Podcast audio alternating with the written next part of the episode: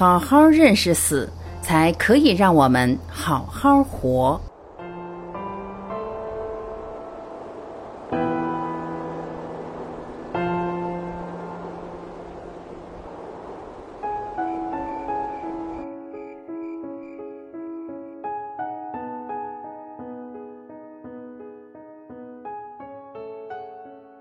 向死而生。七十九岁的琼瑶阿姨在脸书上交代了身后事：将亡时不要抢救，不要插管，采取花葬，接受安乐死。一向被我们讳莫若深的死亡问题，继窦文涛、陈丹青在圆桌派、蔡康永、高晓松、马东在奇葩说之后，又一次被这样以一种轻松的姿态公开谈论。陈丹青说：“这是一个很高级的话题。”蔡康永说：“人生有一个无法回避的话题，叫练习告别。”当我们在感谢琼瑶年轻时贡献了爱情剧，年老了贡献了不一样的生死观，称赞她笑看死亡的积极意义时，一个同样爱好写作的十九岁女孩的人生，却在十年前因为替好友签署了一份安乐死同意书被摧毁。她叫季慈恩，曾经的她是影响了八零九零代的青春文学杂志《萌芽》的写手，新概念作文大赛一等奖获得者。和小时候的琼瑶一样，她的梦想是当一名作家。一切因为一个从小一起长大的肝癌晚期的好友默默的离世而改变。二零零七年，为了陪伴好友度过人生的最后六个月，慈恩征得家人同意后，陪着默默回到了他留学的荷兰。他不知道这个安排是早已希望解脱的默默有意为之的，因为荷兰是当时唯一安乐死合法的城市。默默在荷兰办好了安乐死的所有手续，只差一个亲友的签名。默默知道慈恩会不舍，为了让他签署同意书，拒绝再打可以止痛的杜冷丁，慈恩眼睁睁看着默默被疼痛折磨得死去活来，口破血流，最后变得面目狰狞。禁不住哀求，也不忍眼睁睁看着陪伴了自己十五年的好友如此痛苦。为了让默默解脱，慈恩狠心签署了他人生的第一份同意书。可是让他没想到的是，他的生活也从此被摧毁。二零零七年，刚刚直面好友离去，带着巨大创伤回国的他，迎来的却是千夫所指，凶杀。杀人犯、忘恩负义之恐纷纷而来，他被吓坏了。年轻的他对一切还没有自己的认知，他的世界从此坍塌。他躲进了自己的屋子里，拉上了厚厚的窗帘，从此不再说话，整整一年时间。默默大学学心理的同学沈阳意识到慈恩问题的严重性，不忍看着他这样下去，拉他去看医生，才确诊他得了 PTSD 创伤后应激心理障碍，一种一般遭遇重大灾难才会得的心理疾病。为了让他走出来，沈阳根据慈恩和默默的儿时经历，默默曾经被再婚的母亲送去福利院，而后被奶奶领回抚养。因此和慈恩成了邻居。默默奶奶去世后，他几乎成了孤儿。拉着他去了北京的一家孤儿院，希望在都是小朋友的环境里，慢慢恢复他语言交流的欲望和能力。温馨宁静的孤儿院和安静的小朋友，给了慈恩新的安全感。在他坚持到第十次的时候，他开口说话了。虽然因为一年多没说话，他已不能正常发声，但他终于有了开口交流的欲望。同时，沈阳带他去了诊所，通过复述默默患病离去的场景，让他正视自己的创伤。可是他去了一次就发誓再也不去了，因为他从一开始就哭，到了一半就已经进行不下去了，疼得直撞暖气管。他趴在地上，痛哭流涕地求医生不要再让他说下去了。那一次回去后，他有了自杀的倾向，在北京住了半年医院才离开。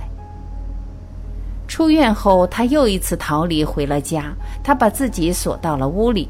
可当他看到因为担心他每天来看望自己的年迈的外婆，看着有了白发的妈妈，他问自己：“你真的就只能如此吗？你忍心看着自己的亲人面对这样的你吗？”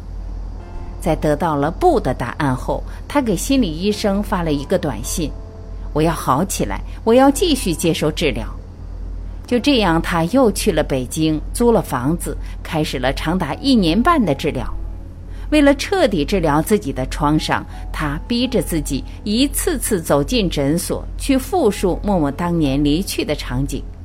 最痛苦的时候，常常不惜以头撞墙，以至于头破血流。那段时间，他的头一直都是包着纱布的。直到复述到第六个月的时候，他的表面开始不再有情绪。医生向他祝贺，不仅仅因为专业医院鉴定他康复了，还因为能这样坚持下来的人真的不多。没有人知道他遭受过怎样的痛。经过一年半炼狱般的治疗，重生后的他倔强地想要看看那个差点摧毁了他的死亡是什么。于是他去了距离死亡最近的地方。二零零九年，二十一岁的他成了临终关怀志愿者。八年时间，他用了两千多个小时陪伴送走了四十多个临终者。原本他以为死亡是悲伤的，可走进死亡，他才发觉，真正让我们恐惧和悲伤的是我们对死亡的看法。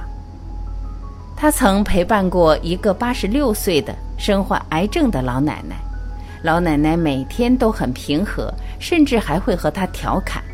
老奶奶的淡定让他很意外。他问孙奶奶：“你不害怕吗？”老奶奶说：“死亡是一种告别，它有它的定数，我们要学会接受。”孙奶奶平静地接受自己即将到来的死亡。可孙奶奶的家人不接受，他们舍不得她离开。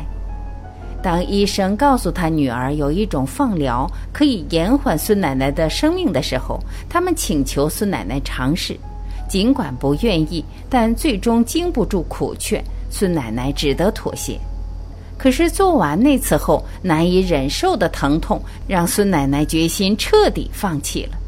她说：“我活了一辈子了，都在为别人考虑。”临死就让我为自己考虑一次吧。经受不住女儿各种方法苦劝哀求的孙奶奶，最后不惜拿刀片，以自残的方式对抗。那一刻，慈恩突然发觉，真正应该改变的，也许不是死者，而是不愿意死者离去的家属。我们应该学会告别，学会接受亲人的离开。但真正让他改变对死亡看法的是一个四岁的艾滋病儿童。有一天，小女孩和他聊天：“死很糟糕吗？”不想欺骗孩子的慈恩想了想说：“不知道哎，但你可以想象一下。”小女孩想了想说：“我觉得我死后一定会非常幸福。你看，就像我们买汉堡包一样。”我们要先付钱，阿姨才能给我们汉堡包。所以，我现在每天躺在病床上，一定是在付账。我死后一定会非常幸福，你说是不是？慈恩眼前一亮，是不是这样呢？他们都不知道，有可能不是，也有可能是。但就这样一个没有接受过任何死亡文化教育的孩子，刷新了慈恩对死亡的看法。小女孩去世的那天，笑着和他们挥手、拥抱，说再见，然后静静地闭上眼睛，不悲不喜，仿佛重见光明的盲人。慈恩第一次发觉，死亡原来是可以这样的。慈恩开始重新思考死亡这个概念。我们对死亡的恐惧到底是什么？他访问了很多人，查了很多资料。越走近，越发觉我们的恐惧更多来自于小时候的听说，来自于自古以来就认为的不吉利的传统忌讳。从小这样长大的我们，甚至没有亲眼目睹过死亡，就觉得它是可怕的。这样想想，慈恩觉得很亏。仅仅因为听说，就把生命浪费对死亡的恐惧、逃避和抗拒上，他突然意识到，比临终关怀最重要的是帮助更多人认识死亡。二零一四年，他创办了自己的死亡体验工作坊。一个通过模拟体验飞机失事等场景，帮助人们体验克服或减弱对于死亡的恐惧。他说：“我们讨论死亡，但我们不会说死后的世界怎样怎样。我更关心怎么样活着，怎样充分做自己，而不是等到死亡到来时被后悔占据。”人们都以为他对死亡感兴趣，可他说。我其实一点都不关心，我关心的是我活的是不是比任何人都更像我自己。他开始接受访谈、发表演说、分享自己的所见所得，推广死亡教育。他说：“好好的认识死亡，可以让我们好好的活。”二零一五年，他独自去了尼泊尔和印度，这是他这一年的年度遗愿清单。遗愿清单上列出了每年需要自我挑战，完成一批换一批，年年都是新生。因为他发现，我们恐惧的不是死亡本身，而是发现我们从未真正的活过。在加德满都救助站和特蕾莎之家，因为被艾滋病人咬了一口，他被隔离了。那一次，他深刻体验了一把绝症边缘的感觉。在短暂的恐惧之后，他反复问自己，在确认即使感染了艾滋病，自己也会好好应对的时候，他的恐惧消失了。更让他和工作人员诧异的是，出来的鉴定结果是没事。那一刻，他更加认识到，真正的强者并不是没有恐惧，而是可以和恐惧并存，并且握手言和。如今，他的工作坊已经开展了几十场死亡体验活动，很多人因为他开始重新审视一直避讳的死亡和恐惧，甚至获得重生的力量。他们称赞她为中国最懂死亡的女孩，羡慕她可以自由洒脱地过生活，而她却说没必要把死亡想得那么坏。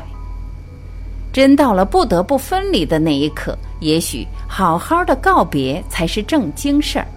在那之前，按自己的意愿好好活，好玩才是人生大事。